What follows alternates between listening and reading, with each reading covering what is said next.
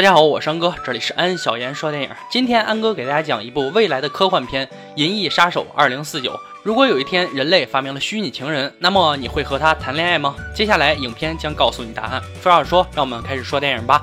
影片开始就介绍了男主作为一名警察找到罪犯，正和罪犯酣畅淋漓的打斗了起来。执行完任务的男主疲惫的回到了家，在房顶上镶着移动机械臂，投射下来一个非常热情美丽的虚拟女友，端上来一份牛排供男主享用，点上一支烟，或者非常甜蜜的亲吻着男主的脸颊。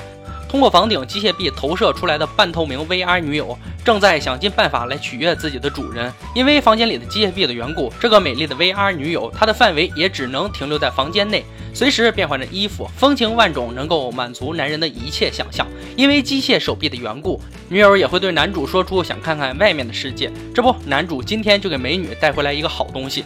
一个像钢笔一样升级版的投影设备，可以将美女连接到这个设备上，那样女友就可以跟随这个小巧的投影设备去看看外面的世界。女友第一次看到外面的世界，当手心触碰到雨滴的时候，身上还会闪烁起来。两人深情的在雨中凝望，没有皮肤接触感觉的浪漫拥吻，是多么美好又很无奈。因为女友并非真实的人类，只是一款虚拟情人的科技产品。这些科技产品拥有自己的情感和记忆，但却没有实体。女友也知道自己作为虚拟产品，根本无法满足男主的最基本需求，这一点也让女友心里感到很愧疚。画面转到一个巨大的时代背景，原来这一切发生在二零四九年，人类已经有足够的能力制作复制人了，但人类和复制人之间分工界限很明确，复制人被制作出来就被灌输服务人类的思想，他们的任务就是完全服从，不能对人类撒谎，更不能对人类产生感情。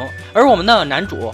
是一名科技公司生产的新型复制人，他从事警察工作，任务就是帮助警局和科技公司清理和追杀叛逃旧型号的复制人，也就是我们开头看到男主执行任务的片段。像男主一样的复制人被称为银翼杀手。作为复制人的男主一直很想融入人类的世界，无奈地位低下，时时让他抬不起头。有一天，警察发现一具女性复制人的骨骸，工作人员检查后发现了惊天秘密。这个复制人竟然生了一个孩子，让警方极为震惊。如果复制人能够生孩子，那还要人类有什么用？他们迟早有一天会暴动的。意识到这件事的严重性，警方决定封锁消息，并暗中派男主找到并杀死复制人的孩子。但科技公司这边却有不同的想法，他们想让男主找到活的孩子，从而研究出他们一直都被攻克的复制人自我繁殖的技术。男主和女主踏上了寻找复制人孩子的旅程。因为复制人根本没有儿时回忆，所以他们记忆也是由记忆工程师直接植入到大脑里。男主调查后发现自己的记忆却是真实存在的，因为他很清晰的记得在小时候曾经在孤儿院里藏过一个玩具木马。当他再次回到孤儿院时，竟然真的在记忆的地方找到了那个木马。男主无法理解，他找到一个很有名的记忆女工程师。当工程师看到男主大脑里的记忆后，默默地流下了眼泪。可以再次确认，男主大脑里的记忆都是真实存在的。随着调查的深入，男主发现了自己原来就是他一直寻找的复制人的儿子。他现在不能把这件事儿汇报给警局和科技公司，还需要调查自己的生父是谁。还有警局和科技公司也会发现这个秘密，他也要时刻自保。在男主的苦苦追寻之下，终于让男主找到了尚在人世的生父李克。让男主吃惊的是，他的孩子是女孩，所以不可能是男主。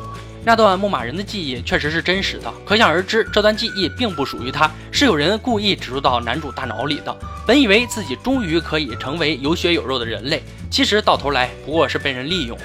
这件事儿让男主成为人的信念崩塌，回归到了一个没有灵魂的复制人状态。经过种种坎坷，此时女友和男主的关系更进一步，为了和男友完成人类最基本的需求。女友甚至找来真人妓女做替身，两人合为一体。最终，女友也借助妓女的肉体满足了自己的男人，却不料科技公司通过妓女植入的跟踪器找到了男主，带走了李克。在敌众我寡的情况下，男主根本打不过科技公司女老板。承载着记忆与情感的类似钢笔的小投影仪也被女老板无情的踩碎，还来不及道别，男主的虚拟女友就这样永远的消失了，甚至女友连一句我爱你都没有说完。影片的最后，男主也意识到，原来自己记忆中的一切都是记忆女工程师的。他将自己的记忆植入到男主大脑里，这才有之前女工程师看到男主大脑里记忆的时，激动的忍不住痛哭流泪。而女工程师才是真正复制人生的孩子。经过一番波折，男主也没有向警方和科技公司告发这一切。而主动促成了这对父女的团聚。因为同样身为复制人，他也知道女工程师渴望成为人类。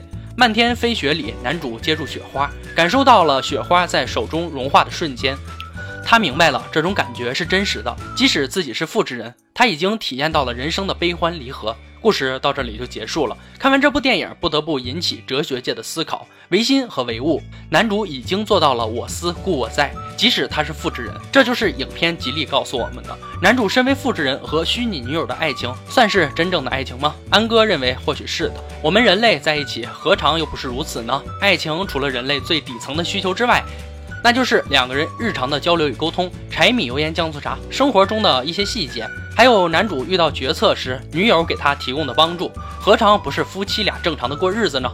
如果未来有一天，人类科技能够达到生产虚拟女友，你会选择与虚拟女友谈恋爱吗？我山哥喜欢我的解说可以订阅我哦，还有别忘了点赞、转发、评论，也可以关注我的微信公众号“安小言说电影”，里面还有更多的精彩解说。今天就说到这儿吧，我们下期再见。